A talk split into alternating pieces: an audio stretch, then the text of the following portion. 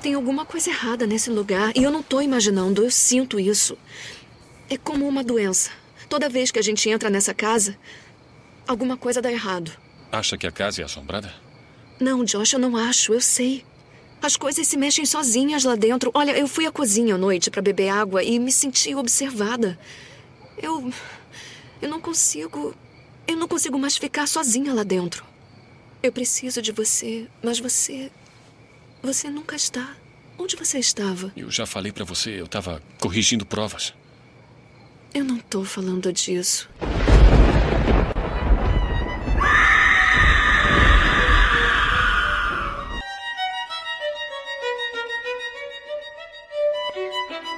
Atenção, projetores astrais, seja muito bem-vindo ao Esqueletos do Armário, o seu podcast de horror queer criado por três médiums.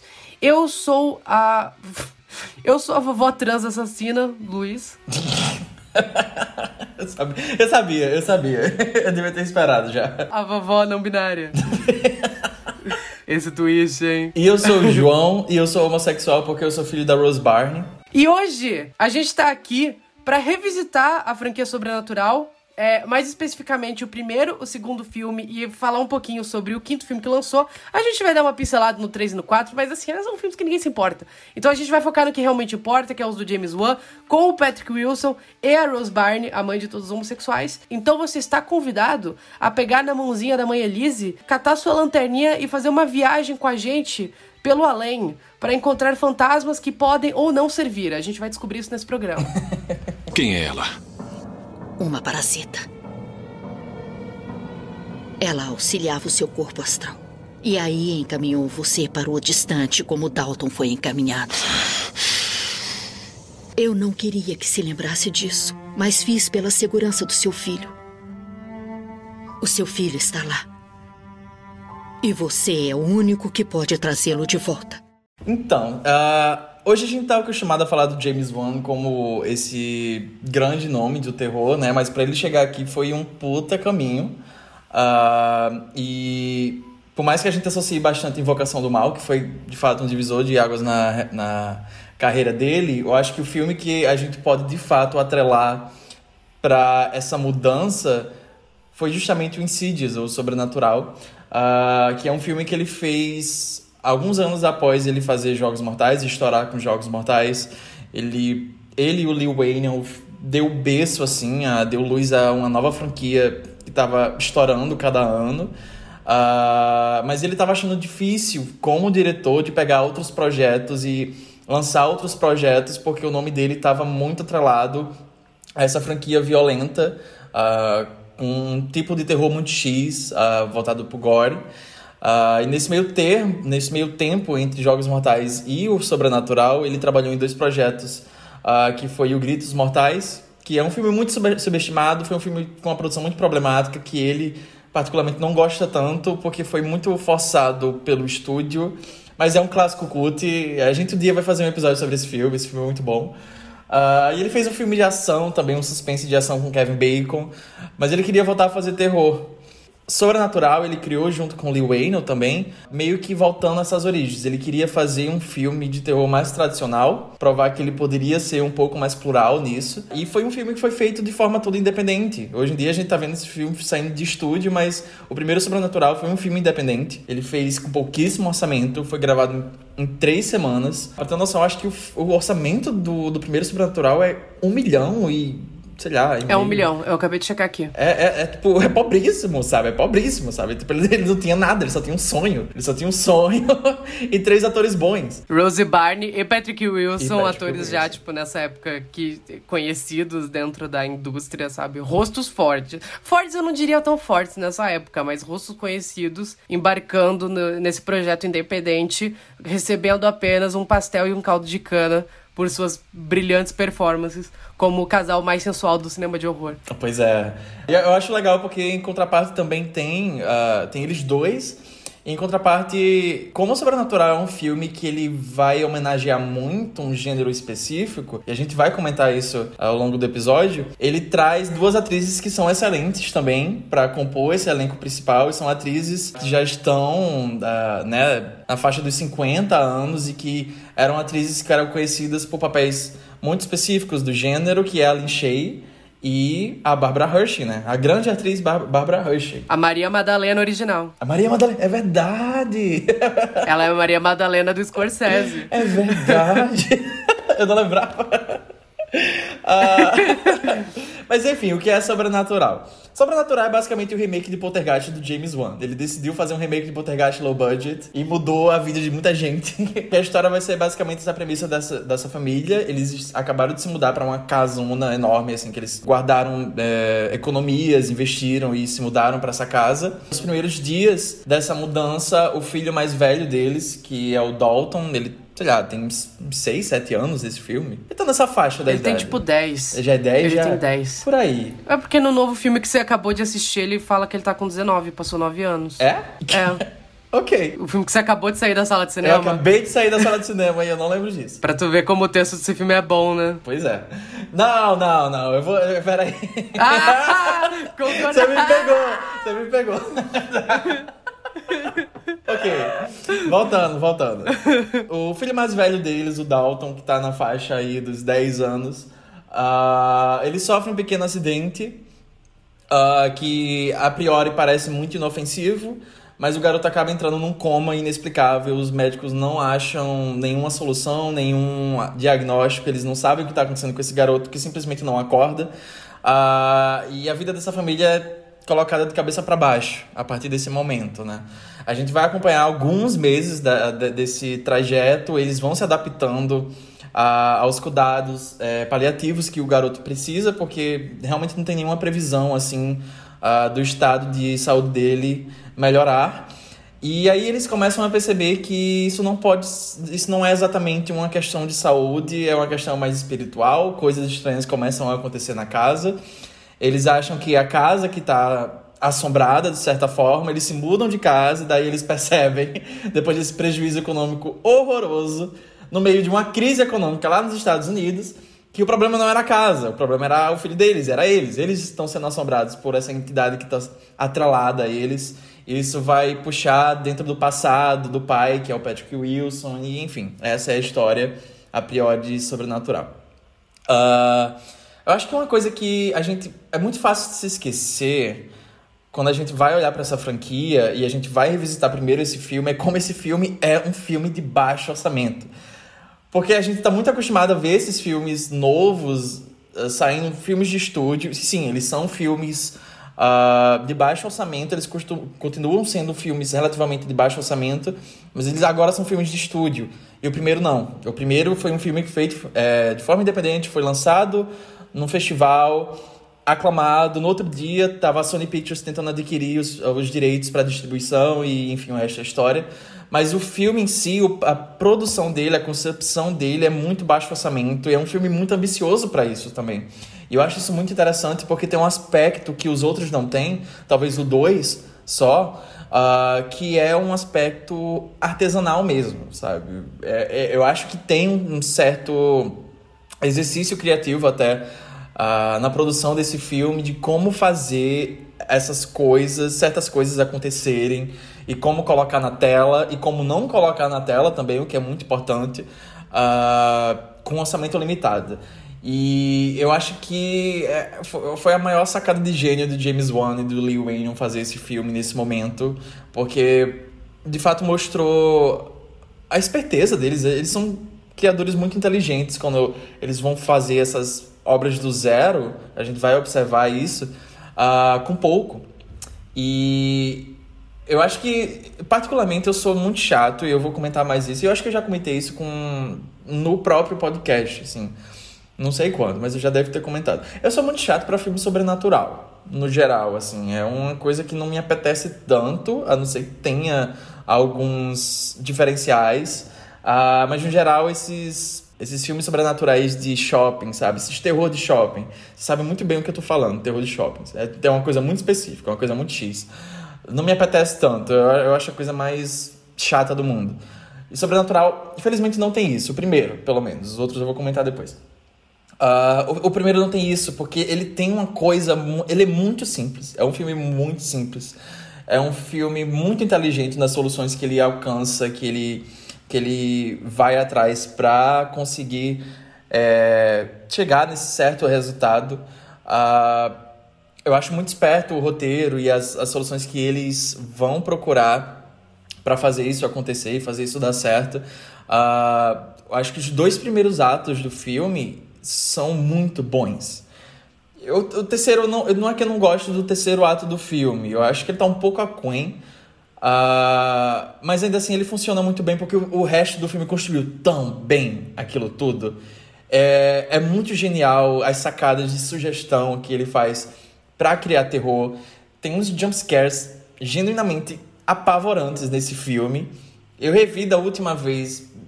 Tentei criar um mood, assim, foi do nada. Assim, eu decidi, ah, eu vou rever porque vai sair o novo, foi uns meses atrás. Tava de madrugada, tava sem nada para fazer, tava sem sono, coloquei o filme e coloquei o filme para assistir na televisão, mas com meus fones de ouvido. Então foi uma experiência, eu criei uma experiência sensorial muito específica. E o design de som desse filme também é muito bom. É, é por mais, é, o filme todo é muito simples, mas tudo é tão bem executado que o, o jeito que o James Bond ele vai construindo essas sequências, essas set pieces de terror e de tensão de suspense antes de colocar algo de outro mundo lá pro final do filme é muito genial, é muito bem executado. Uh, aquele jump scare. Né, é um jump scare, mas eu, eu, eu acho que ele nem é tão abrasivo assim, mas eu acho muito, muito eficiente. É aquele. A cena do. São duas cenas, né? Eu tava confundindo na minha cabeça. Tem a cena do. Do walk talk da, da babá eletrônica, que eu acho muito boa.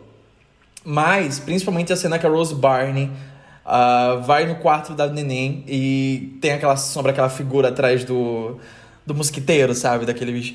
Bicha, sério. não passava um fio. Eu tava assistindo isso duas horas da madrugada. Eu já tinha assistido esse filme. E ele continua muito eficiente nisso, sabe? Eu acho que tem umas construções geniais. Obviamente também tem aquela lá do, do demônio atrás do, do Patrick Wilson, que já é uma coisa assim. É, já entrou pra história, sabe? Já é um, uma cena muito emblemática, assim. Acho que até gente que não assistiu esse filme conhece esse shot, porque é muito bom. Em cena ele fica ainda melhor, a construção para aquilo. Mas é isso, Luiz. Fala o que é que você acha do primeiro Sobrenatural. Sabe, sabe uma cena do primeiro que me pega? Quando a Rose Barney acorda no meio da noite e tá o cara andando na varanda de um lado pro outro. E daí ele tá andando do lado de fora, ela só vê a sombra dele andando do lado de fora é, da janela. E daí ele, de repente, tá dentro da casa essa cena me tranca, porque eu morro de medo, porque tem uma janela gigante aqui em casa, que eu moro numa casa que dá para o quintal, e qualquer pessoa que passa lá fora dá sombra aqui dentro. É horrível. Eu sempre lembro disso. Eu sempre acho que a pessoa vai passar sombra do lado de fora e de repente vai ter alguém dentro da minha casa. Mas, cara, esse primeiro filme. A gente nem falou tanto sobre, tipo, ah, quando assistimos primeira vez, mas esse filme, ele. Existia muitos anos atrás um site que uma mina fazia, que o nome era Vai Assistindo. E era um site focado em filmes de terror. E daí ela fazia reviews de vários filmes de terror. E daí, eventualmente, foram entrando mais pessoas no site, fazendo reviews assim. Que nem a gente faz com esqueletos, às vezes, né? Uh, e eu lembro que eles fizeram uma review muito negativa de Sobrenatural. Eles eram dois, dois e meio. Eu lembro disso, assim. Que era cagando em cima do filme. E chamando o filme de tudo que o João Neto falou, assim, de tipo terror shopping, terror barato, terror clichê e tal. E eu lembro que eu fiquei muito com aquela má impressão do tipo, esse filme não é bom. Aí um dia eu peguei ele passando na TV, sei lá, no telecine, assim, de noite.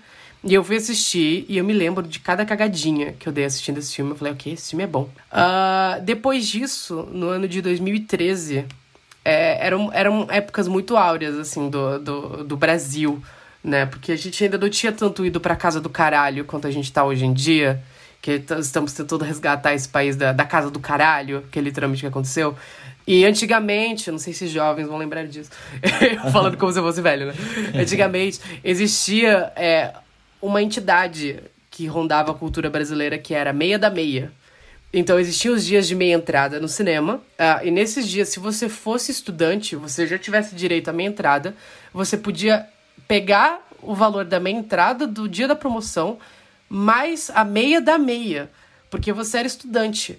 Era acumulativa as meias, assim, sabe? Já tinha promoção do dia, e daí você pegava metade do, da promoção. E o cinema aqui da cidade ficava R$3,50 a sessão para assistir. Então eu ia toda semana no cinema. Eu ia toda semana, toda quarta-feira, e eu ia ver, tipo, dois filmes em sequência. Sabe? Eu, eu era paulada, assim, eu juntava meu dinheirinho, eu já tava trabalhando. Uh, nessa época eu tinha. 2013, eu tinha, tipo, uns 15 anos. De 15 anos, é. Eu tenho 25, né? Vamos fazer os cálculos aí. E, e eu, eu ia muito no cinema. Eu ia muito no cinema porque era muito barato ir no cinema. Uh, e nessas eu fui ver o, o Sobrenatural 2. E nesse ano eu vi Invocação do Mal no cinema também. E, e daí o resto da história, porque eu adorei Sobrenatural 2. Eu falei, cara, esse filme é maravilhoso. E eu passei anos falando, gente, Sobrenatural 2 é maravilhoso. Mas a gente tá aqui falando do primeiro, depois eu vou brigar com o João por causa disso. Cara, eu tenho muito carinho por essa porra. Eu revi esse filme várias vezes quando eu era adolescente. Depois eu meio que deixei ele de lado por um tempo, principalmente porque. Hoje em dia eu não acho mais, mas durante muito tempo eu achava que Invocação do Mal, o primeiro, é o melhor filme do James Wan. Porque eu acho que Invocação do Mal ele coloca em prática tudo que ele passou anos aperfeiçoando, sabe? E eu acho que o Insidious, o primeiro, ele é um excelente test drive pro James Wan mostrar tudo que ele sabe fazer, tudo que ele pode fazer tudo que ele quer fazer naquele filme, tudo que ele é bom em fazer. E algo que depois ele mostra com mais força em outros filmes. É, o estilo dele tá mais tipo, solidificado e principalmente quando ele tem mais dinheiro para trabalhar com um orçamento maior, fazendo filmes maiores, né? Uh, a gente viu aí a apoteose, que foi Maligno, provavelmente o melhor filme de terror dessa década. eu falo, eu vou bater nessa tecla. É o melhor terror dessa década, é muito bom. E eu acho que Insidious ele é aquele clássico caso do terror. É, do terror quero fazer cinema, sabe? Uh, James Wan já era uma figura que ele não estava no primeiro filme dele, ele já tinha tipo, feito várias coisas, já tinha feito filme de estúdio, já tinha feito filme independente, já tinha feito filme de ação. E ele estava ali chegando e decidindo fazer um terror 100% independente, é, como muitos diretores começam, como ele tinha começado, mas é muito interessante esse ato de voltar para as raízes e fazer um filme tão simples quanto o primeiro Sobrenatural é. Como a gente falou, é um remake de Poltergeist, só que versão low budget, versão assustadora pra caralho. E é aquela coisa de que é, a gente fala que a gente sente muita falta em outros filmes, é a vontade de se fazer cinema, é a vontade de, de, de gostar de fazer o que você está fazendo e de experimentar usando lingu a linguagem audiovisual para contar as histórias que você está contando e para causar as sensações que você quer causar no telespectador. Aquele filme foi feito com nada, aquele filme não tem dinheiro, não tem mal tem efeito visual direito. É, você fica assustado com construções muito boas, uma trilha sonora estridente, só com corda de violino estourando e pessoas andando. É, é isso que é assustador naquele filme. Só que a atmosfera que ele cria, o elenco é bom, a direção é boa, a atmosfera que ele vai criando, tudo, tudo no filme é envolto numa aura tão amaldiçoada que é o tipo de filme que só poder, pode ser feito e é o tipo de coisa que você só atinge com o low budget. Que os outros filmes perdem por serem filme de estúdio. É o que o filme atual perde porque ele custou 16 milhões, ele custou 15 milhões a mais do que o primeiro filme. E ele não tem 10% da. Não tem 2% da força daquele filme. Ele não dá na, no, no, dedinho do pé daquele filme. Porque ele é um filme sem dificuldade, digamos assim, né? O, o primeiro trabalho de direção do Patrick Wilson, ele já chega com um budget de, de 16 milhões, que é muita coisa. E daí ele faz um filme porco extremamente sem graça, porque ele não precisa pensar em formas de contar essa história. E eu acho que é nisso que o James Wan, ele, ele supera, sabe? Eu fico lembrando que o João falou da Elizabeth Banks. A gente chegou à conclusão que ela não era uma boa diretora porque ela é uma diretora que sempre teve tudo muito fácil. Todos os filmes dela foram filmes de grande orçamento, de estúdio, muito amparado por tudo por todas as é, facilidades de estúdios torna ela uma diretora não muito imaginativa. Uh, e eu acho que isso que acontece muito com esses diretores de grandes estúdios, quando eles vão pegar as coisas, falta um pouquinho de dificuldade, falta você ralar e você saber aonde posicionar a câmera, o que fazer, o que, o que vai tornar o shot mais interessante. Eu acho que aquele shot do demônio aparecendo atrás do Patrick Wilson, ele é genial. Eu, acho, eu realmente acho genial. É uma palavra muito foda-se para você usar hoje em dia, sabe? Ai, 2023, a gente não vai chamar as coisas geniais. Mas eu acho ele genial porque eu acho que não só a construção é muito boa, o texto é muito bom para chegar naquele momento, como eu acho que o filme ele é visualmente construído para esse jumpscare funcionar. Porque ele é um filme muito. Ele é um filme muito frio. É um filme muito azulado, é um filme muito cinzento, é um filme muito. aquela textura sépia, é, acinzentada, desbotada que o Jimmy não adora usar. E eu acho que essa cena ela tem um impacto forte porque é o primeiro momento do filme que você vê cor explodindo na tela e é um demônio vermelho forte atrás do Patrick Wilson. Então o contraste da, da pele do demônio bate de contraste com tudo que você viu no filme até agora. E, e eu acho que é ali que ele consegue eh, achar o ponto certo para criar essa sensação de, de amaldiçoado que esse primeiro filme tem. Assim, ele parece que você tá vendo algo que você não devia ver. E eu acho que ele sustenta muito até hoje. Tem algumas coisas que talvez não sustentem tão bem. Eu revi o filme com o José Algena, nunca tinha visto esse filme, eu peguei e botei ele pra assistir. Foi muito divertido, ele tava se cagando. A gente foi ver de madrugada, assim, ele, ele realmente tava passando mal. Ele tava dando pulinho no sofá, foi muito divertido, foi extremamente divertido. E eu acho que é Sobrenatural um dos melhores exemplos que a gente tem, assim, da, da década passada. Ele é um filme que meio que mudou o gênero, né? O James Wan, ele... É... O James Wan, ele mudou gerações várias vezes, assim. Ele veio no começo dos anos 2000 com os Jogos Mortais e, e criou uma onda de torture porn. Aí ele vem nos anos 2010 com Insidious e depois Invocação do Mal e ele cria uma onda de terror sobrenatural que eu particularmente gosto muito, não concordo com o João Neto. É um dos meus subgêneros favoritos, adoro filme de casa assombrada. E agora ele voltou nos anos 2020, é, criando uma onda de filmes de terror completamente descaralhados e repulsivos, o que também é muito bom, sabe? Cara, Sobrenatural é muito bom e rever ele agora com, assim, mais maturado com vendo a franquia num parâmetro geral e vendo todos os frutos que esse filme especificamente colheu, dando a carreira do James Wan, que permitiu o James Wan fazer muita coisa. É, e dentro de, de todo o cinema daquela época, porque é, estourou de filmes muito parecidos tentando ripar o que o Sobrenatural estava fazendo. É muito legal, assim, principalmente levando em consideração que esse filme foi produzido pelo mesmo cara que produziu o Atividade Paranormal. E eu acho que são filmes que têm paralelos muito interessantes entre eles, assim. E é, cara, é muito do caralho esse filme. E é, acho que é o último momento desse programa que eu vou falar de forma séria, porque eu... porque eu tenho muitas piadinhas para fazer sobre essa franquia, sabe? Cara, eu, eu, é, muito. É tudo muito criativo nesse filme. Eu acho que o segundo é um filme que ainda tem respiros uh, de pensar fora da caixinha. Eu acho que não tem respiros, eu acho que o segundo é completamente fora da caixinha. É, o segundo filme tá mais pra maligno do que sobrenatural. É. Tipo, de verdade, assim, eu falo isso. Mas é, esse filme é tão. Eu acho, eu acho muito bom, porque, tipo. Dá pra, dá pra você notar em cada cena que a maneira que a cena é filmada, que ela é construída, qual lente é usada. Eu gosto muito quando ele usa umas lentes muito angulares uh, nesse filme, que ele usa bastante. E ele usa bastante quando ele vai usar, filmar espaços ah, mais amplos, tipo da casa, o cenário, mas principalmente quando ele tá usando elementos do além, do further, né? Que é essa dimensão uh, que o filme apresenta outra dimensão onde os mortos estão e as almas, etc.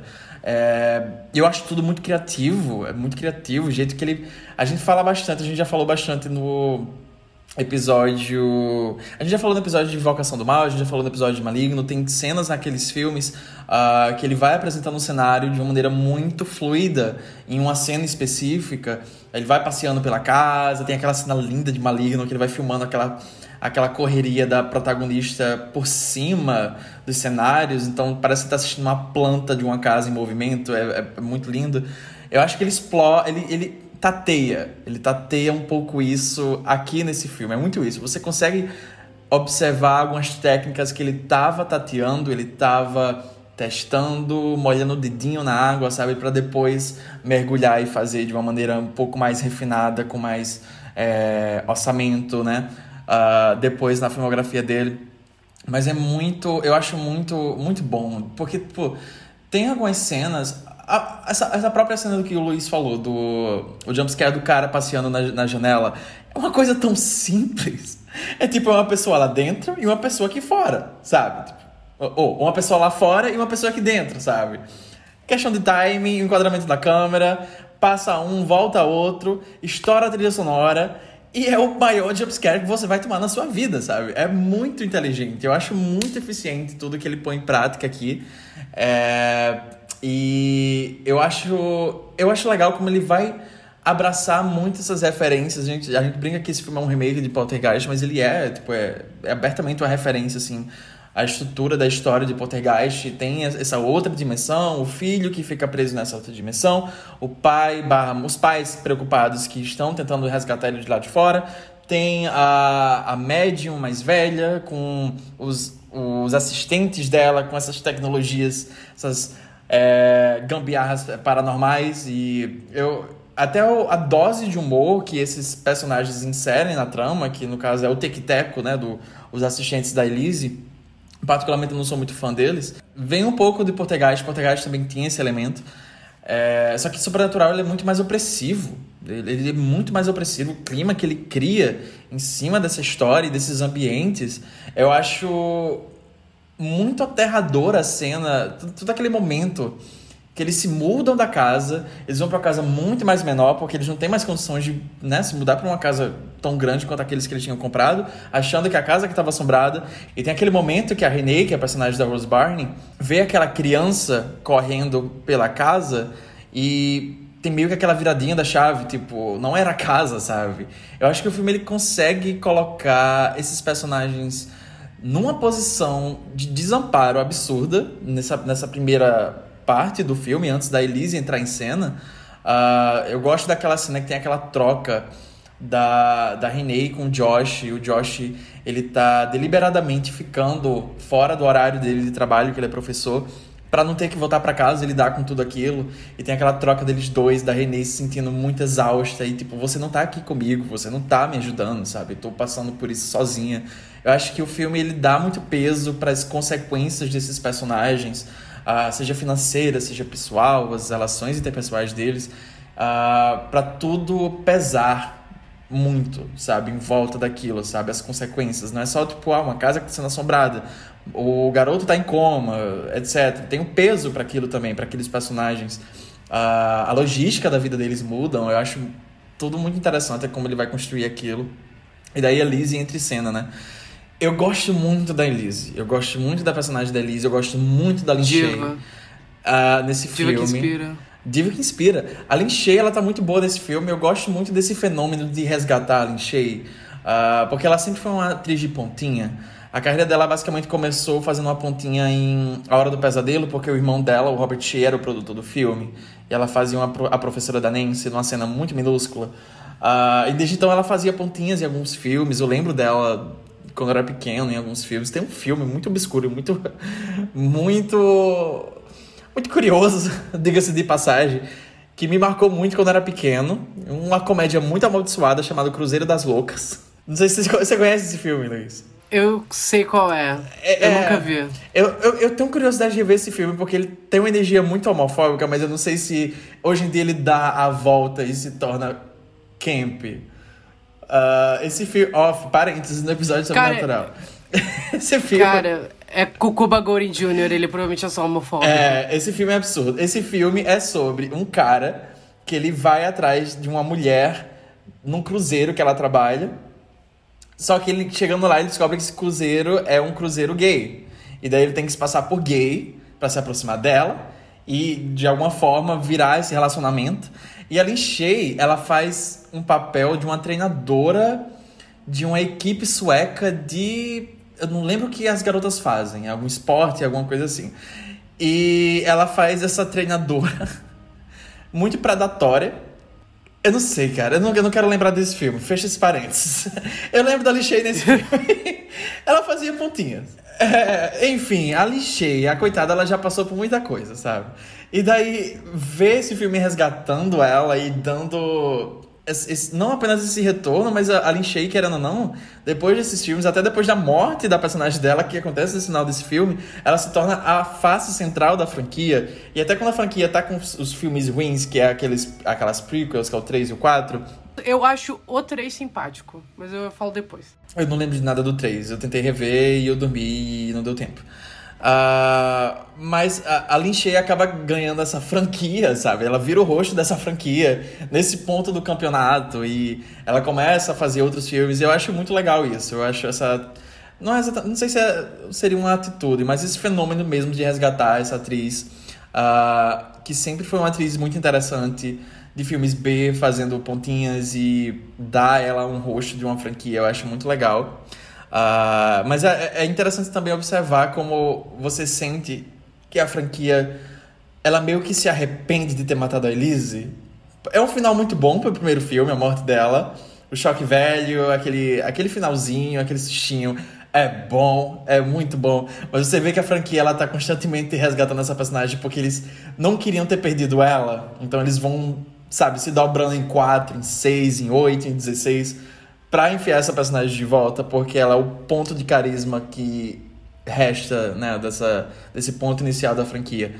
Uh, eu gosto que ela ela meio que ela tá emulando um pouco a. É, eu sei que a atriz é a Zelda, a Zelda Rubinstein. A Tangina. A Tangina. Ela meio que tá emulando a Tangina de Poltergeist, icônica, outra diva, sabe? Encontro de divas. Eu queria um. um não, não tem como, a Zelda morreu, né? Enfim. Eu, se a Zelda tivesse viva, eu adoraria um crossover dessas divas, sabe? Elas tomando chá e falando sobre as experiências sobrenaturais. Eu veria uma hora e meia disso. Ela tá um pouco emulando a, a, a Zelda Rubinstein, mas ela tá trazendo um pouco uma coisa muito própria dela para esse filme, é, que eu gosto gosto bastante. No geral, eu, gosto, eu acho o elenco todo, assim, eles estão muito eficientes. A Rosie Barney, ela consegue... Ela, ela consegue interpretar muito bem uma pessoa oprimida. O que é muito interessante, porque quase no mesmo ano ela estava sendo a opressora, sabe? Na, na performance indicada ao Oscar de Missão Madrinha de Casamento. E aqui ela é meio que o oposto. Eu tem cenas que você consegue sentir todo o peso do mundo nos ombros dessa personagem. Eu gosto muito. Eu queria que ela tivesse um pouco mais de ação nesse filme. Eu queria que o filme desse um pouco mais de coisas para ela, sabe, resolver por si só. É uma coisa que eles meio que consertam no segundo filme, mas eu ainda não acho muito suficiente. Eu queria ter visto um pouco de, de atividade mais nessa personagem, mas ainda assim eu gosto muito da presença da Rose Byrne nesse filme. O Patrick Wilson ele tá sendo gostoso, é o que basta, sabe? Uh, e é, é, a Barbara Hershey também, adora a diva, ela tá muito cante. Uh, ela sempre tá cante, mas aqui ela tá muito cante também. E é isso, sabe? É, Patrick Wilson. Você foi, é e sempre será um gigolô, né? Um gigolô. tadinho, cara, tadinho. Tadinho, tadinho. Tadinho, agora tira a roupa. Dalton. Dalton. O quê? Eu tenho uma coisa para te mostrar. Para, Foster. Volta pra cama, a gente vai se dar mal. Eu não sou o Foster. Vamos falar do 2. Então, então, como tudo no mundo, é, o primeiro Sobrenatural foi um hit, ainda mais custando miséria, né? Custou um trocadinho, custou um milhão para fazer. O James Wan conseguiu, o James Wan fez o filme querido dele, deu super certo, e daí, obviamente, alguns anos depois, o estúdio iria querer, é, o estúdio no caso da Blumhouse, que conseguiu, o estúdio ia querer uma continuação. E daí, em 2013, o James Wan vem com Insidious Chapter 2, que é o capítulo 2, uh, ah, que é basicamente James Wan falando, tá, beleza, eu fiz Poltergeist no primeiro filme, agora eu vou fazer esses outros cinco filmes que eu gosto muito, sabe? Ele falou assim, eu vou refazer é, Horror MTV, eu vou refazer é, Vestida para Matar, ou Sleepaway Camp, eu vou refazer Sleepaway Camp, porque eu adoro o twist de Sleepaway Camp, é, eu acho que Vestida para Matar ia encaixar bem aqui também, um pouquinho de Vestida para Matar, porque tem isso muito forte no filme. Uh, ele pensou assim, ah, por que, que eu não vou... É, eu acho que o, topo, o tropo o tropo da pessoa assassina trans, é, da travesti assassina, tá meio em baixa nos últimos anos. Eu vou reviver esse tropo, o James pensou nisso, né? Ele, ele criou o, plot twist mais engraçado da história para mim, que, tipo, é muito é hilário isso dentro do filme. O jeito que isso é revelado é camp. Esse filme é camp. Uh, ele pensou, por que não fazer é, a Bruxa de Blair também. Por que não botar segmentos de found footage dentro desse filme? Por que não? E daí ele foi lá e colocou. O Iluminado também. O Iluminado, por que, que não fazer o Iluminado também? E daí, dentro disso tudo, ele pensou, tô assistindo muito cinema italiano. por que não botar umas referências ao Mario Bava nesse filme também? E daí ele fez Sobrenatural Parte 2, que basicamente se passa, acho que uns seis meses depois do primeiro filme. A Elise apareceu morta na casa, o filme começa com essa memória de infância do, do Josh. Uh, e quando volta pro presente, tem uma das cenas mais legais dessa franquia e da carreira do James Wan, que é aquele shot da Rose Byrne falando com a polícia, que vai se aproximando, sabe? E vai vindo lá de longe. Eu lembro disso no cinema, eu lembro disso no cinema e pensar, nossa, que bonito, sabe? Eu com luz de 15 anos, pensando, nossa, uau. E se eu trabalhar com isso? me fudi, sabe? Mas enfim. e daí passaram esses seis meses, a Elise apareceu morta na casa, eles estão tentando descobrir o que aconteceu. Existe a suspeita de que foi o Josh que matou a Elise, a gente sabe que foi, que ele está possuído é, por uma senhora de idade, que a gente vai descobrir nesse filme, que é uma travesti. Uh, e a Renée tá, tipo, ainda super insegura com o que tá acontecendo. E a Barbara Hershey é, decide investigar o próprio passado uh, junto com o Tico e o Teco para tentar descobrir também mais do que está acontecendo e o que pode estar acontecendo com a família dela. Esse filme, ele é histérico, esse filme é camp puro. Eu acho que nesse filme o James Wan molha o dedo dele na, no camp mesmo. Porque eu não acho que os Invocação do Mal sejam. Eu acho que os Invocações do, do Mal são filmes que se levam muito a sério para isso. Mas esse é um filme completamente galhofado, assim. É o James Wan, ele falou, ah, vocês querem me dar dinheiro para fazer mais um Sobrenatural? Beleza, sem problema. E ele vai lá e ele fez esse filme completamente pirado. É um filme com 50 mil ideias. Eu não acho que todas as ideias se encaixem bem dentro desse filme, mas é um filme tão translocado dentro dessa franquia. É, é um filme que nenhum outro filme dessa franquia ousou ser tão pirado quanto ele. Eu acho que, inclusive, esse é o problema. Porque se você tem um, um primeiro filme mais pé no chão, low budget, ainda dentro de limitações, e você ganha a oportunidade de surtar completamente na batatinha no segundo filme, eu não entendo por que, que você vai regredir nos próximos. Tipo, de verdade, assim. Uh, e é o que mais me irritou, inclusive, nesse novo. É um filme muito simples. Eu acho que esse novo é um filme que acaba caindo na, no problema de ser um filme muito simples. É, e eu acho que segundo não. É o segundo é o filme da experimentação. É o filme do tipo, ok, me deram dinheiro para fazer mais um filme. Uh, e daí ele volta mais um pouquinho pé no chão depois. Mas é muito James Wan chutando pau do barraco falando, foda-se, vou fazer o que eu quero. E por isso que eu falo que é o filme que ele tá mais próximo da filmografia do, do James Wan, ele tá mais próximo de Maligno do que qualquer outro, assim, porque é um filme completamente. Ai, sabe? Caguei aqui na, na barraca, sabe? É, caguei na sacolinha, saí girando. Querem me dar dinheiro para fazer besteira? Foda-se, vamos lá, vamos fazer besteira. Tem Patrick Wilson saindo no soco com a Rose Byrne no final. Tem aquela cena de perseguição ótima na casa que ele joga uma chaleira na, na cabeça da Rose Byrne. E algo até que é, o José, ele nunca tinha visto nenhum, a gente reviu os filmes pra, pra assistir novo no cinema. E é algo que eu lembro que ele falou, assim, que é, o primeiro filme é muito assustador. O primeiro filme é, tipo, muito assustador. Esse segundo filme é mais divertido. Ele é um filme completamente completamente bestão e vai muito do quanto você tá disposto a comprar a galhofagem dele. E eu compro, eu comprei na época. Eu lembro que na época eu passei anos falando, tipo, não, Sobrenatural 2 é melhor que o primeiro. E agora revendo todos, eu gosto. Eu acho que o primeiro é um filme melhor, mas eu ainda consigo gostar muito mais do 2. Porque ele é. Ele, ele é, é um filme de filme de franquia que ele aparece só de vez em quando, sabe? Essas franquias, principalmente numa franquia que a gente sabe agora que foi tão longeva, chegando no fim, quinto filme agora, mais de 10 anos depois do primeiro. Ninguém teve a coragem de mandar algo tão histérico quanto James Wan, e graças a Deus pelo James Wan, sabe? Hum. É, não. Fale, vai lá. eu não vim para brigar, não. Eu não vim para brigar. É... Eu vim. Mas, mas meu ponto de partida. Então você vai apanhar deitado. Nós sabe? temos o mesmo ponto de partida. Porque eu passei anos também falando que o Sobrenatural 2 era melhor do que o primeiro. Eu lembro da primeira vez que eu assisti ele lá em 2013. Eu cheguei a assistir ele outras vezes, assim, não tanto quanto o primeiro, mas eu, eu assisti algumas vezes. É... E eu, eu tinha ficado, assim, maravilhado com o filme, assim, na, naquela época, assim. A primeira vez que eu assisti, eu gostei muito dele ter levado as coisas para outro nível. Eu gosto desse lance da história tá se encaixando na do primeiro e ele vai expandindo e ao mesmo se contraindo com o primeiro e abraçando o primeiro. Eu acho muito interessante isso. É muito é bom, isso é bom. Eu, eu acho muito legal isso. É... E eu gostava dessas referências, a, a horror MTV, que ele tá fazendo, essa coisa meio iluminado, tem todo esse plot do, do Patrick Wilson possuído e da família percebendo isso aos poucos, vai combinar nesse, nessa explosão de violência do final do filme. É... E daí eu revi ele.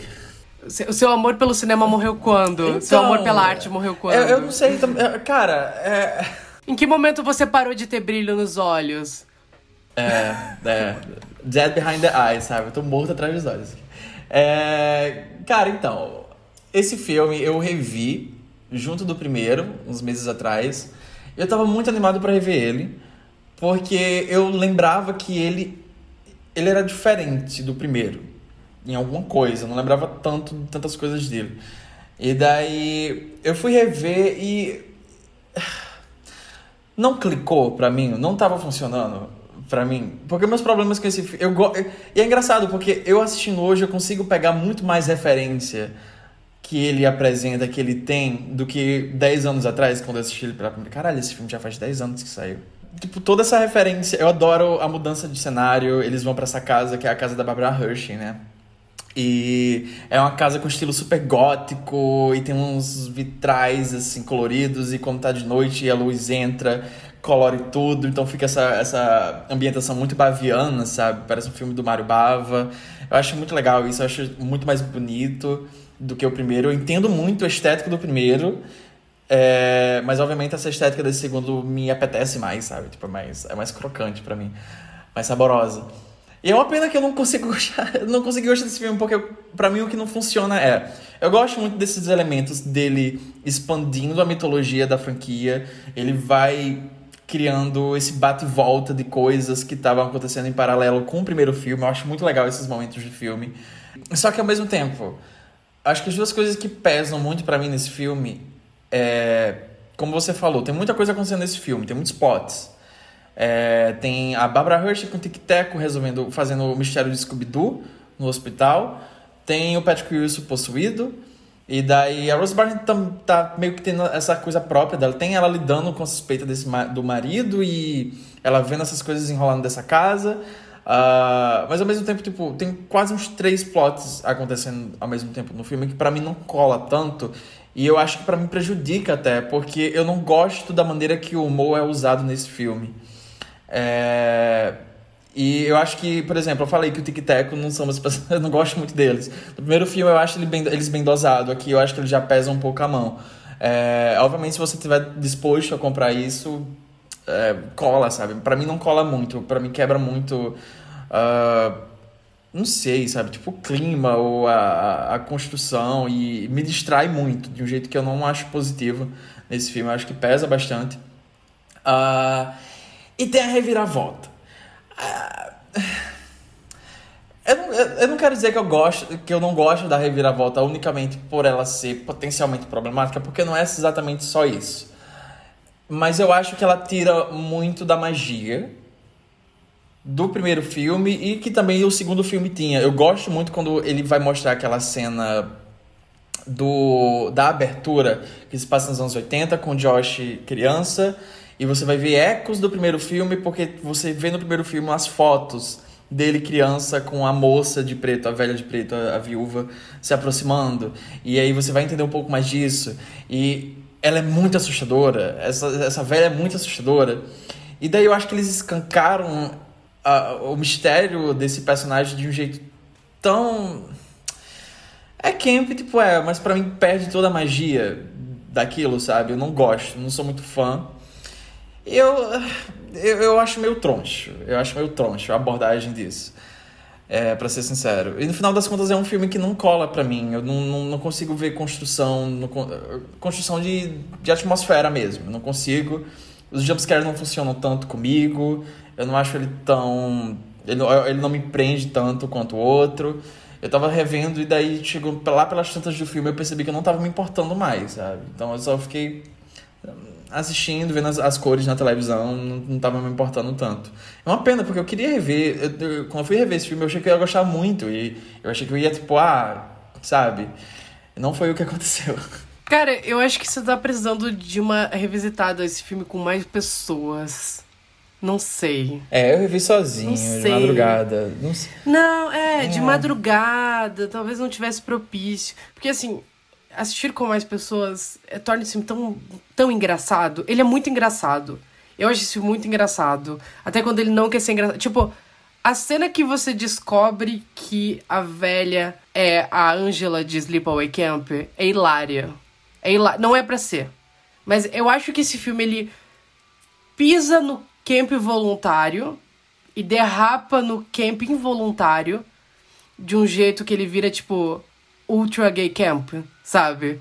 Eu acho que é um filme que ele borbulha de ideia de uma maneira que eu, que eu acabo gostando muito. Assim, é, é algo que eu sinto que falta muito, às vezes, no cinema de terror. E principalmente um cinema de terror de estúdio, um, um cinema de terror de encomenda. Que é a imaginação, é a vontade de fazer filme, sabe? Uh, e eu acho que esse filme, ele tá, tipo, transbordando de imaginação o tempo todo. Ele tá transbordando de vontade, de paixão pelo gênero. É, é o James Wan botando absolutamente tudo que ele gosta no mesmo filme. E por mais que eu admito que o resultado é irregular, porque é um filme tão cheio de coisa que tem uma da, tem coisas uma por cima da outra, porque enquanto você tá tendo, tipo assim, é, Scooby-Doo encontra a Bush de Blair naqueles segmentos de found footage, que eles usam câmera analógica para fazer, tipo, mais cenas que são found footage. Uh, você tá tendo Horror em Amityville e a Rose Barney num filme de Casa Mal Assombrada clássico, assim. Eu acho que tem jumpscares muito bons nesse filme, acho que principalmente todos os que envolvem aquela porra daquele carrinho de bebê são muito boas e é mais porque é um barulho alto que te pega desprevenido. Mas é, tipo, eu entendo que o humor do filme sufoque um pouco o medo que você deveria sentir. Mas eu acho que eu acho que tudo acaba contribuindo pro, pra uma atmosférica tão histérica, sabe? Aquela, aquela cena toda da mãe batendo na criança é muito ridículo. E é ridículo do jeito certo. E eu não acho que ele tire a magia do primeiro filme, porque eu acho que ele. Eu acho que ele só acrescenta. Eu gosto. Eu gosto de universos de terror que são meio ridículos. Eu acho eu tenho um carinho, um apreço pelo ridículo. E eu acho que esse, esse filme se permite ser. De um jeito que nem todo filme se permite. Uh, e eu acho que ele, ele vai lá. Ele pode não acertar, mas ele vai lá. E eu acho que o fato de ir lá já torna ele muito acima do do que outros filmes dessa franquia fazem. Uh, isso não se aplica ao primeiro filme porque é outro filme com outras intenções e outros é, momentos de produção. Mas eu acho que os outros filmes dessa franquia acabam perdendo muito por não serem igual ao segundo, porque eles são muito acomodados. Uh, e aí me, me entra essa coisa do. Eu acho que o segundo, ele não é um terror de. de. de shopping. Eu acho que ele não é. Eu acho que ele é um terror de. de meia-noite. É um filme que você pegou no Corujão acidentalmente, assistiu. E você chegou na escola no outro dia e falou: Cara, eu vi um filme muito maluco ontem. De uma velha. E era muito estranho, sabe? E. Os outros filmes não tem isso, assim, é filme de terror de shopping, é filme de jumpscare e. Filme não, esse filme se permite, ele vai lá, ele é histérico. Uh, e eu acho engraçado que o filme novo referencia tanto esse filme, referencia mais esse filme do que o primeiro filme. Uh, achei curioso, eu tava gostando disso no filme novo.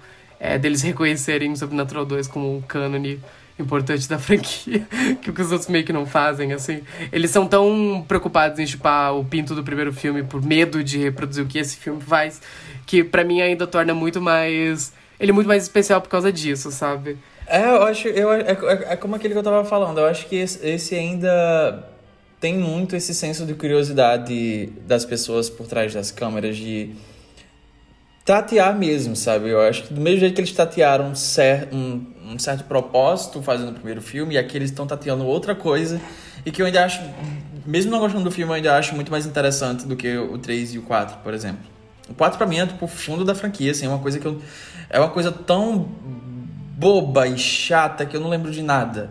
É um filme que tem um, um, um fantasma, um demônio que tem dedos em formato de chave e isso não é interessante, sabe? Tipo, eles, eles conseguiram fazer isso algo que não é interessante.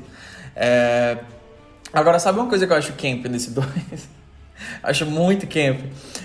É no flashback que a Elise está sendo interpretada por uma garota jovem e eles botaram a voz da Lin em cima. É camp! É camp! É camp! Camp! Camp! Eu fiquei, eu fiquei revendo. Eu fiquei. Isso é a voz dela? E, tipo, o jeito que eles filmam é sempre com uma certa distância, sabe? Então, tipo, tem uma. Tem uma certa, sabe, tipo é ou não é? Sabe? Eu tô ficando maluco? Essa menina tem uma voz de velha mesmo? e daí depois eu, tipo, fui realmente perceber, tipo, cara, eles realmente fizeram isso. Ok, I respect that. Tipo, eu realmente respeito isso. Eu acho isso muito histérico pela própria existência, né? Isso já começa no primeiro, no começo do filme. É, eu acho que tem muitas decisões, assim, que são decisões. Que eu acho que é... é... É muito tipo, o James Van não botou a voz Lin Shay em cima de uma menina sei lá, 40 anos mais nova do que ele que Porque ele achou que ia ficar realista, ou que ia ficar legal. Tipo, pessoas que fazem filmes, elas sabem o que elas estão fazendo muitas vezes, sabe? Eu, eu, eu odeio quando as pessoas é, vão falar de filmes e ela fala, ai, ninguém percebeu isso. Não. Foram, tipo assim, 150 pessoas envolvidas nessa produção. Eles perceberam isso. Eu acho que tudo nesse filme ele tá num tom acima. Esse tipo de coisa é, é muito especial para mim, assim. A, a, voz da idosa em cima da voz da menina nova. Eu acho muito engraçado como ela tá fazendo um cosplay de Elise velha. Ela tá com a mesma roupa, a peruca com o cabelo igual. É muito engraçado. João é muito engraçado. É hilário. E é um filme que eu acho que ele tem noção do próprio ridículo. E é algo que ele iria fazer, inclusive, muito melhor e maligno, né? Todo o lance do, das franjas, sabe? Tipo, é ridículo. E foi intencional, sabe? Foi intencional. Eles sabem o que eles estão fazendo, é muito especial, sabe? Esse é, o tipo, esse é o tipo de coisa que torna cinema cinema. Ai, cara, se você quiser falar sobre o 3 e o 4 minimamente, puxa aí, porque eu real não lembro de nada deles. Eu, eu lembro que no 3 tem uma, tem uma menina com a, a perna com gesso. É isso. As duas, as duas pernas. Eu acho o 3 é o filme que ele é. Ele tá, tá com as duas pernas quebradas. Coitado. Coitado. 3, eu acho ele. Eu não sei, eu não revi recentemente, mas eu vi na época que saiu. E só. E eu lembro de na época pensar, ok, legal, divertido, três estrelas. Eu acho que é um três estrelas sólido. Uh, ele é o, ele é o filme que o Lee, Lee Wayne, Wayne, Liu King, sei lá, ele dirigiu, que é o cara que escreveu os dois primeiros filmes junto com o James Wan, uh, escreveu os Jogos Mortais junto com o James Wan, é o cara que ele interpreta um do, do Tic Tac, que não é barbudo, ele dirige esse filme. E eu acho que esse filme ele ainda tem toques de alguma coisa, que parece sobrenatural, eu acho que ainda tá dentro do, do cano da franquia bem encaixado. Uh, ele é uma prequel, ele aparece a velha do, do primeiro filme, aparece o demônio, o Lipstick Demon do primeiro filme. Uh, também nesse filme. E eu acho que ele é um filme que ele funciona. Eu acho que como um filme separado, ele talvez não funcione tão bem quanto uma prequel. Mas eu lembro de cenas muito boas, eu lembro de jumpscares muito bons. E eu acho o fantasma desse filme, o vilão desse filme, que é um, um velho com é, máscara de oxigênio, que fica andando todo encurvado e assombrando aquela menina com as pernas quebradas. Eu acho assustador. Eu acho que tem cenas muito assustadoras. É, tem uma que. Ela. Acho que ela vê o velho embaixo da cama. E daí ela vai se abaixar para ver o que, que, tem embaixo da cama e ele aparece por cima dela, que é muito bom. E é o tipo de, de coisa que o James Wan faz bastante, que é subverter o, o jumpscare, né? Que é, você não sabe muito bem da onde o jumpscare vai vir. E eu gosto muito que o James Wan, quando ele faz isso, né, o Invocação do Mal tem para mim um dos melhores, provavelmente o melhor jumpscare da década passada, que é aquela cena das palmas, porque o James Wan bota todo o foco da cena pra frente e você acha que o jumpscare vai vir da frente e o jumpscare vem de trás dela. Uh, eu acho que o James Wan ele faz jumpscare muito bons porque ele sabe que o jumpscare ele você tem que dar uma tateada é, na pessoa, sabe? Você tem que dar uma tateada, você tem que. É, é uma massa que você tem que dar uma sovadinha antes de você bater. E, e eu acho que nesse filme o Lee, como ele é uma das cabeças pensantes por trás da franquia, ele ainda consegue fazer muito bem. Os jumpscares desse filme são muito bons. Uh, o 4 é uma merda. O 4 é uma merda. É um filme genérico, absurdamente genérico. É um filme bem sem graça, mas ele tem um twist que eu acho divertido. Hum. É, eu, é, eu, eu, não lembro de nada. Mas vamos, lá, vamos falar de uma coisa que eu lembro. Que é o filme que eu acabei de assistir essa tarde, que é o Sobrenatural 5. e tem mais, Calamidade Pública. Nossa família já passou por muita coisa unida. Disse que quando eu tinha 10 anos, eu fiquei em coma. Mas nem lembro de ter ficado doente. Estamos prontos para esquecer. Esqueci. Esqueci. Desde então eu tenho sonhado com coisas muito estranhas.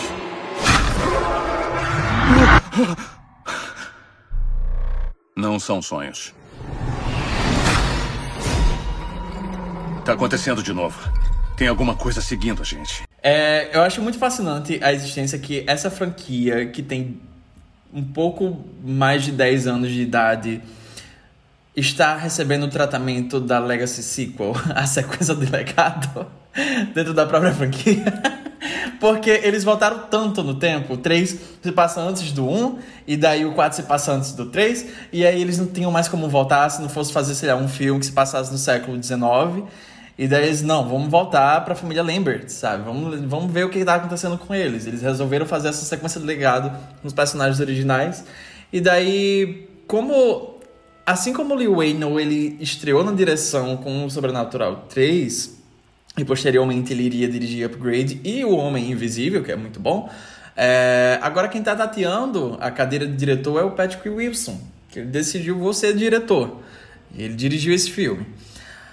É, então, Sobrenatural A Porta Vermelha, Sobrenatural 5, ele vai resgatar esses personagens. A gente vai acompanhar agora essa família enquanto o Dalton, que é o menininho que estava em coma lá no primeiro filme, está indo para a faculdade. O filme abre com aquela cena do dois que eles estão fazendo uma hipnose para esquecer tudo que, tava, que aconteceu com eles, os eventos, o além, tudo. Uh, então, quando a gente vai se reencontrar com esses personagens, eles não se lembram dessa fase da vida deles e esses elementos que estavam inseridos na vida deles a gente vai ver que esses personagens agora estão com as relações muito muito tensas e danificadas. Uh, o Josh e a Renee se separaram nesse espaço de tempo. O Dalton não fala mais muito com o pai, ele tem esse ressentimento com ele, ainda que um pouco inexplicado. É, ele não consegue explicar necessariamente, por mais que seja essa questão deles terem se separado, uh, o que foi. Isso vai ser um ponto central dentro desse filme. E o Dalton tá indo pra faculdade. E ele tá indo pra faculdade de artes liberais. Eu acho muito engraçado isso. É, ele tá indo pra faculdade de artes, daí uma professora muito exótica dele, que é a mulher lá de Succession, que fazia a esposa do Logan Roy, fala assim: ah, vocês vão entrar dentro de si mesmo e vocês vão resgatar coisas das suas vidas e que estão enterradas lá dentro pra colocar na tela. E obviamente a hipnose vai pra casa do caralho. E esse garoto começa a ter né, esses flashes de volta a todo essa habilidade que ele tem de uh, transitar entre mundos quando ele está uh, ah, dormindo e esse lance da porta vermelha e ao mesmo tempo o Josh está experienciando coisas em relação ao pai dele. Nenhum dos dois se lembram uh, necessariamente o que isso é. e esse filme ele vai se centrar principalmente na relação desses dois. Uh, pra ser sincero, eu fui muito cético assisti indo assistir esse filme, porque ele, ele tem toda essa estética de terror de shopping. A franquia também não estava muito boa das pernas. O Luiz tinha assistido antes, tinha odiado. E eu achei o filme um pouco simpático. É, eu não acho ele exatamente um filme bom. Eu, eu acho que o filme ele tem muitas limitações e o Patrick Wilson ele tem muitas limitações também como diretor. Uh, tem toda essa questão dele ser um diretor de primeira viagem, que tá com esse amparato, isso evita que ele saia um pouco da caixinha para ver como contar essa história de um jeito único. Tem também, eu acho que um, uma certa pressão de manter essa estética uh, que o James Wan estabeleceu lá no primeiro filme, que os outros filmes, de certa forma, tentam emular, exceto o segundo.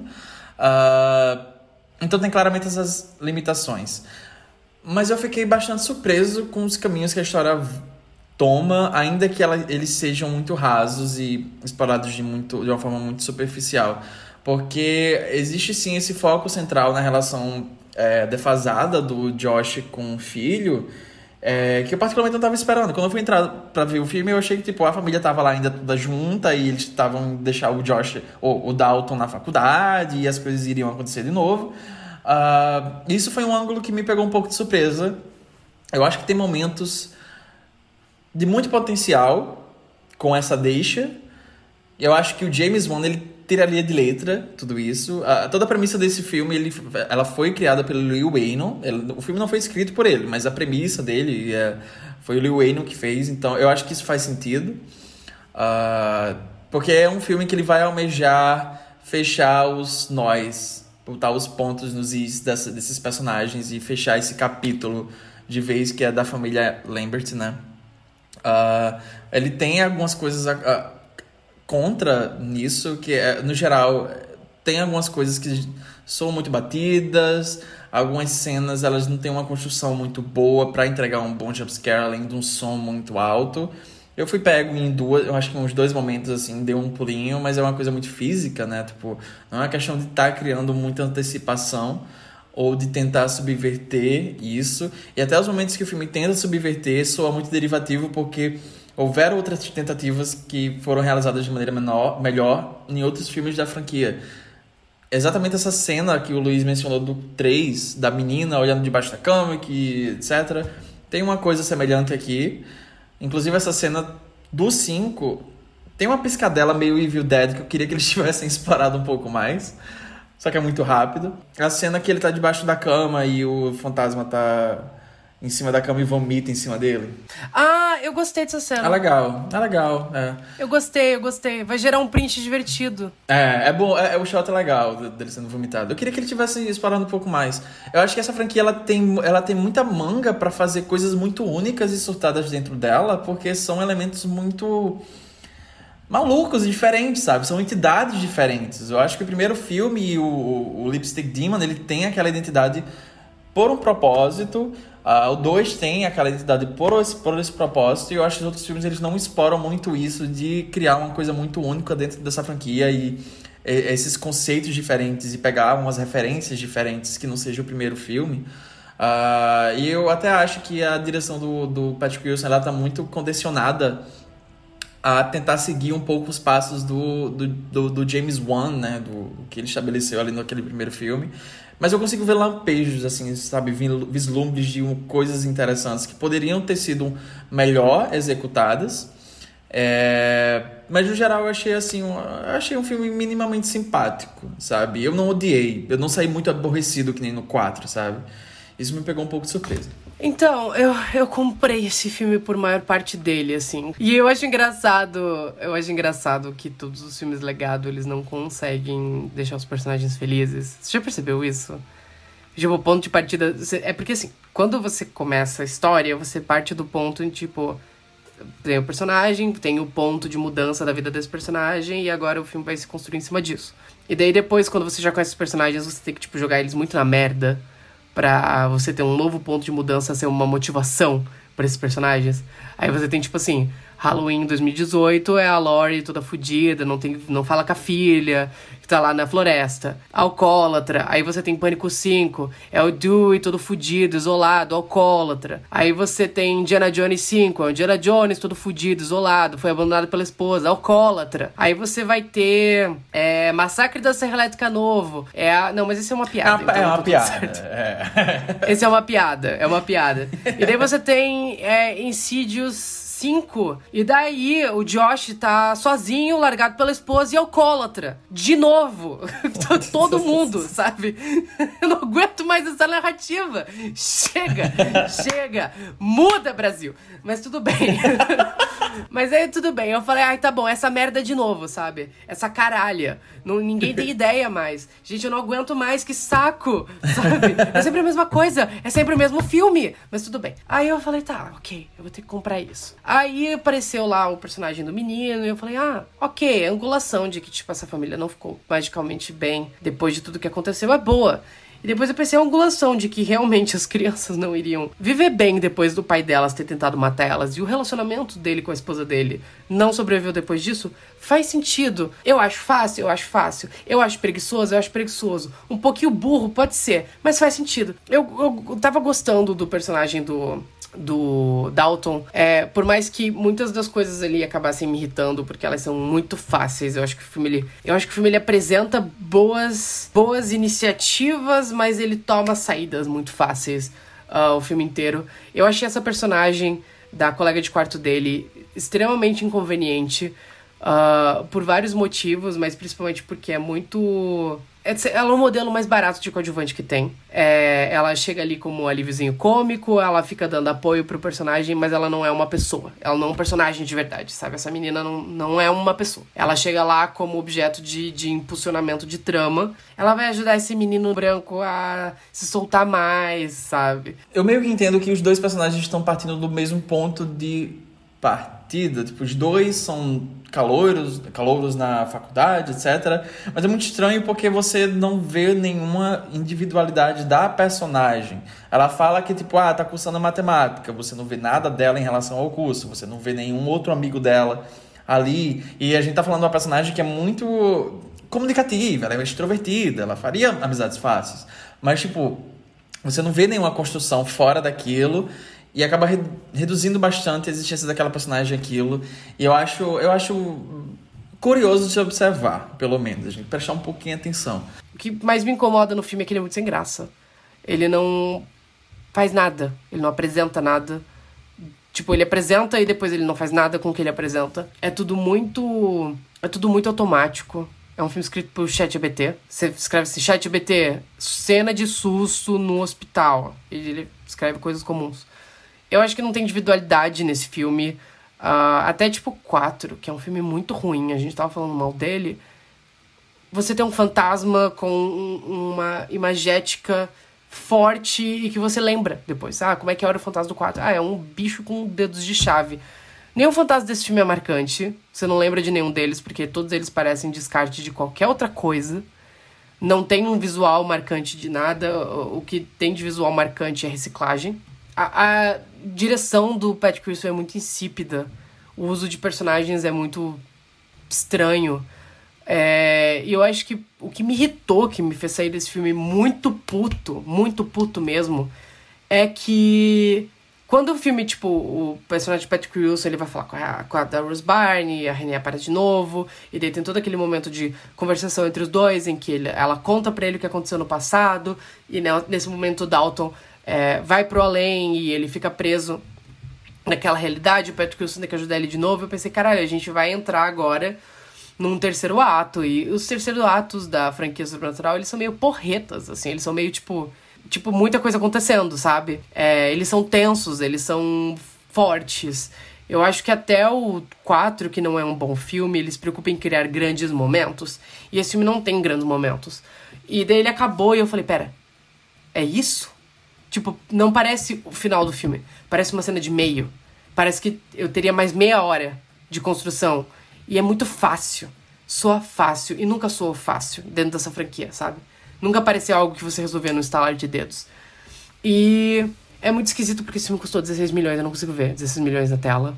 É um filme que eu não consigo ver nada também, porque ele é muito escuro. E ele é escuro do jeito errado, ele é escuro do jeito não consigo entender o que tá acontecendo. Uh, toda aquela sequência do terceiro ato, aquela sequência final, é muito ruim.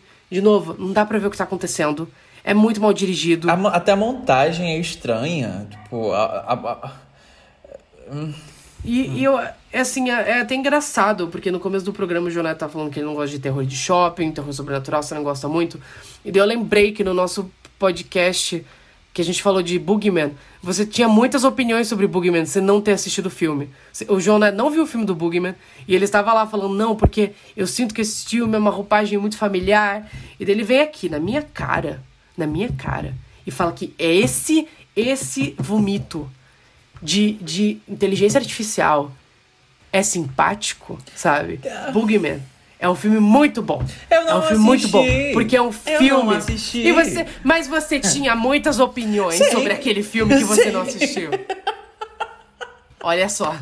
Ó, ó. Não, e, e, eu lembrei muito do Bug, eu lembrei muito do Bugman assistindo esse filme, porque esse filme é muito escuro e o Bugman é muito escuro. Só que o Bugman usava o escuro e esse filme não usa escuro. Não sei por que esse filme você tá escuro, porque é só você não ver nada do que tá acontecendo. E foi muito frustrante, assim, porque é um filme muito.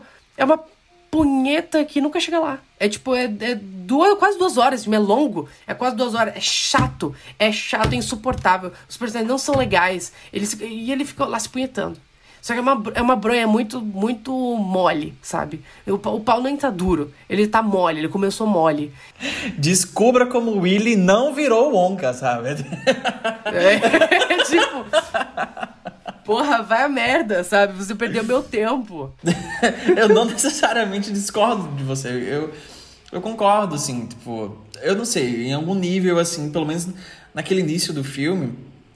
Uh, eu, eu, senti falta de uma, de uma conclusão mais forte. Eu sinto que o final desse filme merecia ser mais forte. Ele merecia ser um soco emocional. É, seja lá qual for. Para ser sincero, no início do filme, e olha que eu vi o trailer, mas eu acho que eu só vi uma vez, assim, nem prestei tanta atenção. Só tava tipo, ah tá, ok. É, no início do filme, eu achei que ele iria para um lado meio, vou refazer o primeiro filme invertendo os papéis. Eu achei que alguma coisa iria acontecer com o Patrick Wilson, e daí o, o Dalton ia ter que fazer essa jornada do, de novo pro além, sem lembrar de nada, para resgatar o pai. É, e eu acho que seria uma coisa mais interessante. Eu acho que seria precisamente o textbook básico, assim, de sequência de legado. Refazer o original, é, revertendo algumas coisas e fazendo alguns papéis. Tipo, tá, ok. Mas eu acho que se fosse bem feito, teria funcionado. Porque eu consegui ver resquícios da, da força emocional dessa família nesse filme. Eu acho que eles não, não aproveitam tanto isso. Eu teria matado o Patrick Wilson no final. Eu teria deixado ele lá no além. Eu teria deixado o garoto, sabe, tipo, ele se sacrificaria para deixar a porta fechada pro garoto. É, é, é, é, básico, é, mas eu acho que teria funcionado num nível, tipo, ok, sabe? Eu senti falta de um soco emocional lá no, no, no final do filme. Até porque é estranho. Aquela cena. Tem uma cena que é, é, é em essência, é quase isso que eu falei. Né? Aquele momento que ele fica para trás e o garoto vai. Naquela cena é para ser um tom de despedida. Tipo, o garoto não sabe que ele vai. O Dalton não sabe que ele vai conseguir pintar a porta e, sabe, parar aquilo tudo. O Patrick Wilson, ele tá mandando o filho ir embora porque ele tem quase certeza que ele vai ficar ali, mas o filho dele vai ficar seguro. Mas a cena não, não traduz isso. Isso sou estranho, sabe? Tipo, o garoto vai embora muito fácil.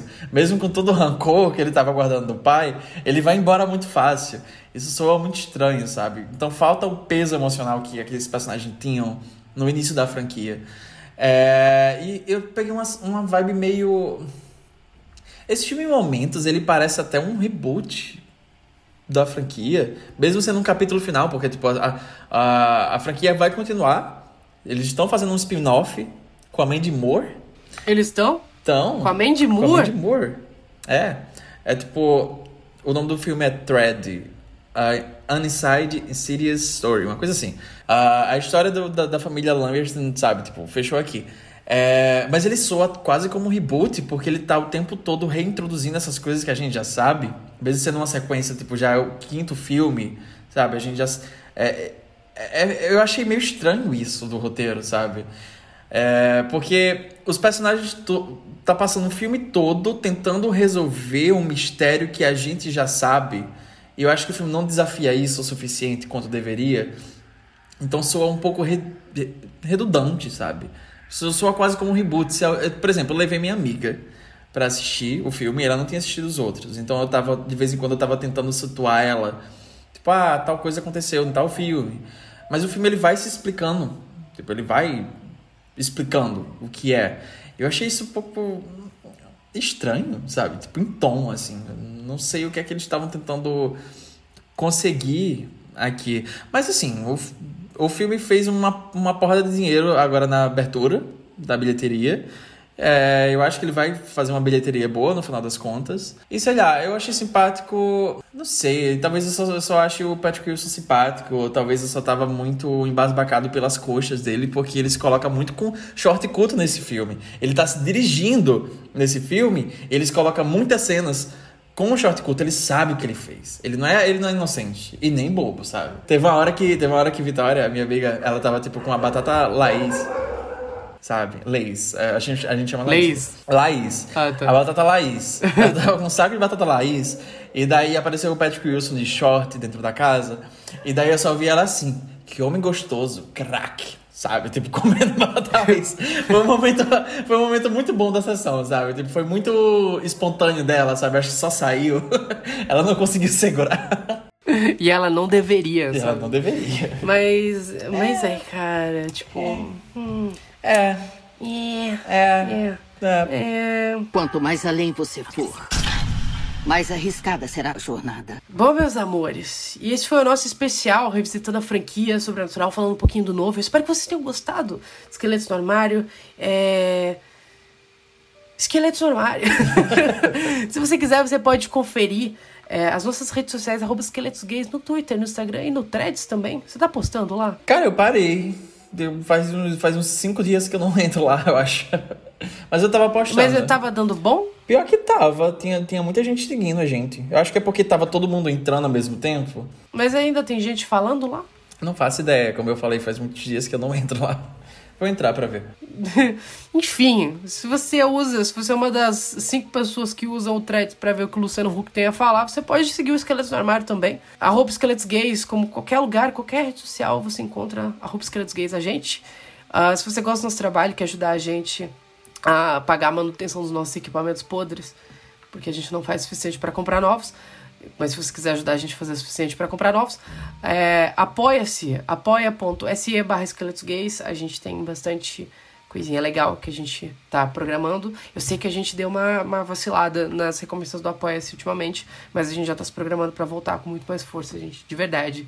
É, a gente pede desculpa, foram meses bem turbulentos yeah. por esqueletos no armário, mas tudo vai dar certo daqui pra frente, estamos acordando coma. Ah, de bicho, se vocês soubessem. Se vocês soubessem. se vocês soubessem. O que os olhos não veem, o coração não sente, hein? Ouvintes do esqueleto. É, gata. Aí eu vejo gente lá, tipo, na página falando, pô, vocês podiam fazer dois episódios por semana. Eu fico, não, não, não. E você pode conferir o nosso site também, que é esqueletonormário.com. Ah, agora, se você quiser me seguir nas redes sociais, você encontra o meu fantasma no Instagram, é, com arroba machado LUE, e no Twitter, sempre assombrando as pessoas com arroba escrabroso. Eu sou o João, se vocês quiserem me achar no Twitter, arroba JON3TO, no Instagram, arroba joneto89, e eu tenho também uma conta profissional, eu sou designer, eu faço posts de filmes, se vocês quiserem me seguir, dar uma engajada, apoiar o meu trabalho, é arroba nrib, underline design, tanto no Instagram quanto no Twitter. Bom, e é isso, meus amores. E é isso. Que franquia você traria de volta pra um filme legado? Hum. Mas assim, tem que ser alguém que o personagem possa virar alguém largado pela esposa, pela família, alcoólatra, sabe? tipo, tem que ter um protagonista assim. Ah. Cara, quais, quais são as franquias que existem, sabe? Peraí, deixa eu. Cara. Calma, tenho mais sete, eu acho. Eu faria uma sequência legado de Showgirls. E é isso. eu faria. Eu faria. Eu trazia Já teve, de volta. Saved by the Bell. Verdade. Verdade. Quem lembra? As três pessoas que assistiam Save the, by the Bell, o reboot. Aquele, o episódio de Showgirls. Era muito boa, cara. Era boa. Era muito boa. Eu faria uma sequência legado de Save by the Bell. uma sequência legada da sequência legado de Save by the Bell.